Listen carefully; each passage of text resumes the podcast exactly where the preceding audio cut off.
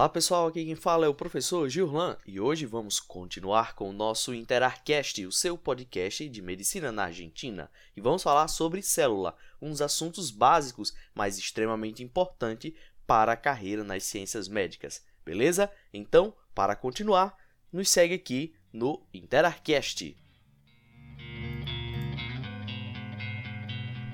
Então, vamos lá. As células, elas são as menores unidades estruturais e funcionais dos seres vivos. Com exceção dos vírus, todos os organismos vivos possuem células. Então, vamos conhecer a seguir os principais tipos de células, suas partes básicas e estruturas que se encontram dentro delas, beleza? Então, as células são unidades estruturais e funcionais dos seres vivos, e com exceção dos vírus, todos os outros seres vivos apresentam células. Devido à ausência dessas estruturas, muitos autores não consideram os vírus seres vivos.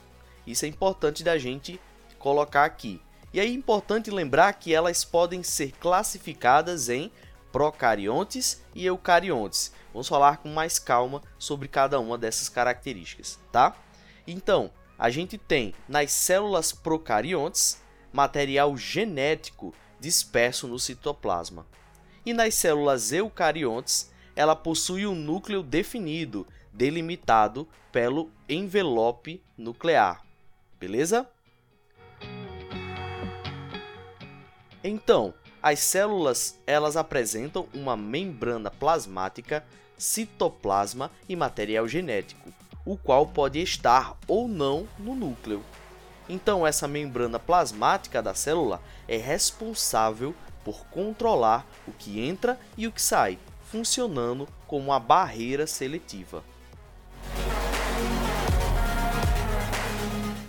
Temos também o citoplasma, que é formado por uma matriz gelatinosa chamada citosol, em que várias estruturas estão imersas: mitocôndrias, cloroplastos, complexo de Golgi, retículo endoplasmático e lisossomos são alguns dos exemplos de organelas celulares encontradas no citoplasma de células eucariontes. Então, de acordo com o número de células, os organismos podem ser unicelulares ou multicelulares. São chamados de organismos unicelulares aqueles que apresentam, obviamente, apenas uma célula, enquanto os multicelulares apresentam um corpo rico em células.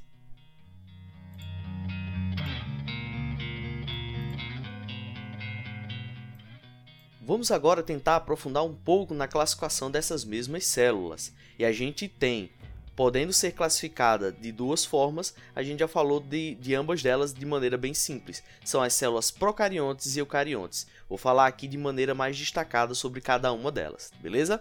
Nas células procariontes, destacam-se por não apresentarem material genético envolto por uma membrana nuclear, ou seja, por não apresentarem núcleo definido.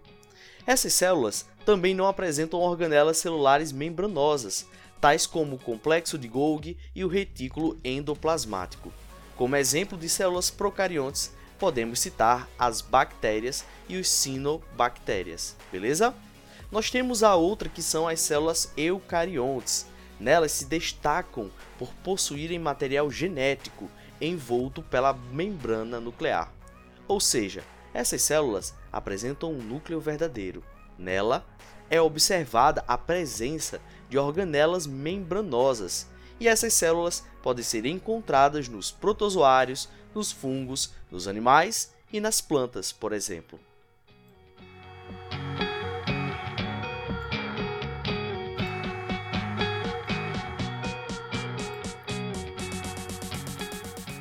De maneira bem resumida, eu vou aqui falar das partes das células. Então, a gente tem o costume de falar que as partes básicas de uma célula são a membrana plasmática, o citoplasma e o núcleo. Entretanto, como sabemos, nem todas as células apresentam material genético delimitado por uma membrana, sendo muitas vezes observada a presença do material genético disperso no citoplasma. Desse modo, o mais correto a dizer é que todas as células apresentam membrana plasmática, citoplasma e material genético, o qual pode estar ou não envolto pela membrana, formando um núcleo. Então vamos falar aqui de maneira delimitada sobre cada um desses três pontos, beleza? Nós temos a membrana plasmática, que é um envoltório que delimita a célula. Ela consiste em uma bicamara de fosfolipídios no qual estão inseridas as proteínas. A membrana é uma estrutura importante da célula, estando relacionada, entre outras funções, com a seleção do que entra e do que sai da célula, funcionando como uma barreira seletiva. Em algumas células, externamente, a membrana plasmática observa-se a presença de uma parede celular. Essa parte pode ser observada, por exemplo, em bactérias e células vegetais. Entretanto, a composição dessas paredes celulares é bastante diferenciada em cada um desses organismos. Temos a seguir o citoplasma.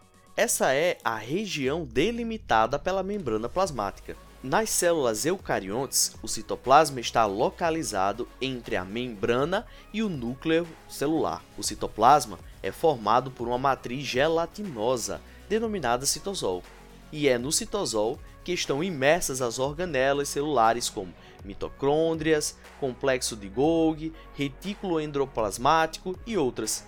Então, vale salientar, ainda que no citoplasma de todas as células são encontrados ribossomos, que são os minúsculos complexos capazes de realizar a síntese de proteína.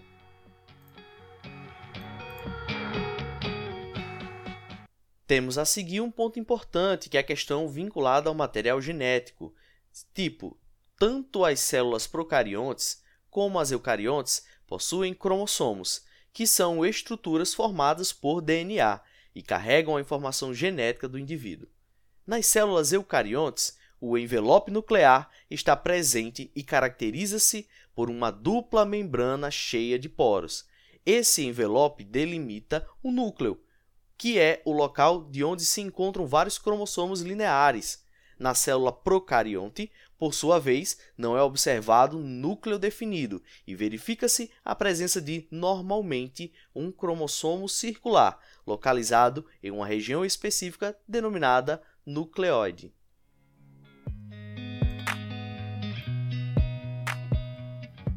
Então, pessoal, aqui é uma base para que a gente possa começar a estudar sobre as células. Eu espero que vocês tenham curtido mais um Interarcast e a gente vai estar de volta no próximo encontro. Valeu e até mais!